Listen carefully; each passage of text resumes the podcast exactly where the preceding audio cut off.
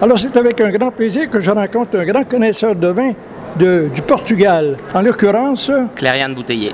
alors, Clarence, euh, quand on parle des vins du Portugal, là, à quel endroit c'est situé d'abord? C'est situé donc au nord du Portugal, juste en dessous de la frontière espagnole, donc le long de l'océan Atlantique. Et quel genre de vin on peut trouver ou de cépage au départ? Alors, il y a des vins qui sont toujours marqués par beaucoup de fraîcheur, beaucoup d'acidité, quelque chose de très craquant.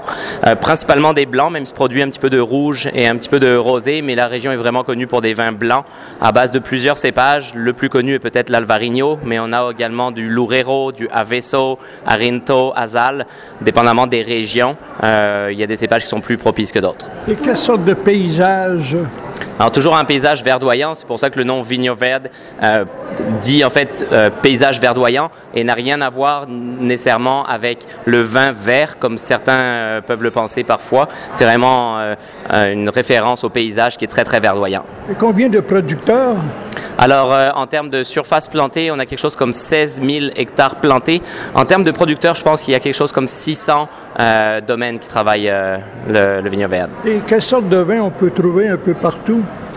Euh, bah, comme je vous le disais, c'est toujours des vins qui sont marqués par beaucoup de fraîcheur, beaucoup d'acidité, des arômes qui sont toujours très citronnés, un petit peu pomme verte, avec parfois sur du Loureiro, quelque chose qui amène sur quelque chose d'un petit peu plus floral, et sur l'Alvarinho, attendez-vous à quelque chose qui est peut-être un petit peu plus riche en fruits, qui va sur des fruits un petit peu tropicaux. Et à travers le monde, à quel endroit sont-ils distribués?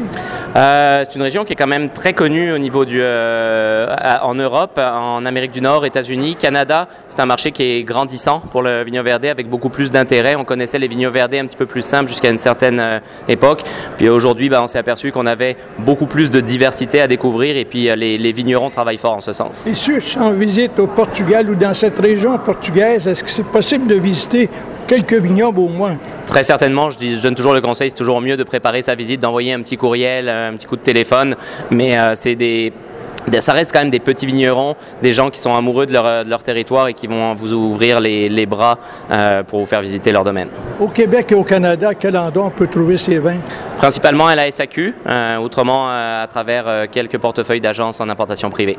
Et a plus de renseignements concernant ces beaux vins portugais, qu'est-ce qu'on doit faire? Vous allez sur le site La Commission de Vigno Verde, euh, en tapant ça sur, euh, sur Internet, Commission de Vigno Verde euh, Portugal, et vous allez avoir toute l'étymologie des cépages, l'historique, les régions, etc. Alors, merci beaucoup. À la prochaine. Merci beaucoup, bonne journée. Je vous laisse, merci. C'est bien fait.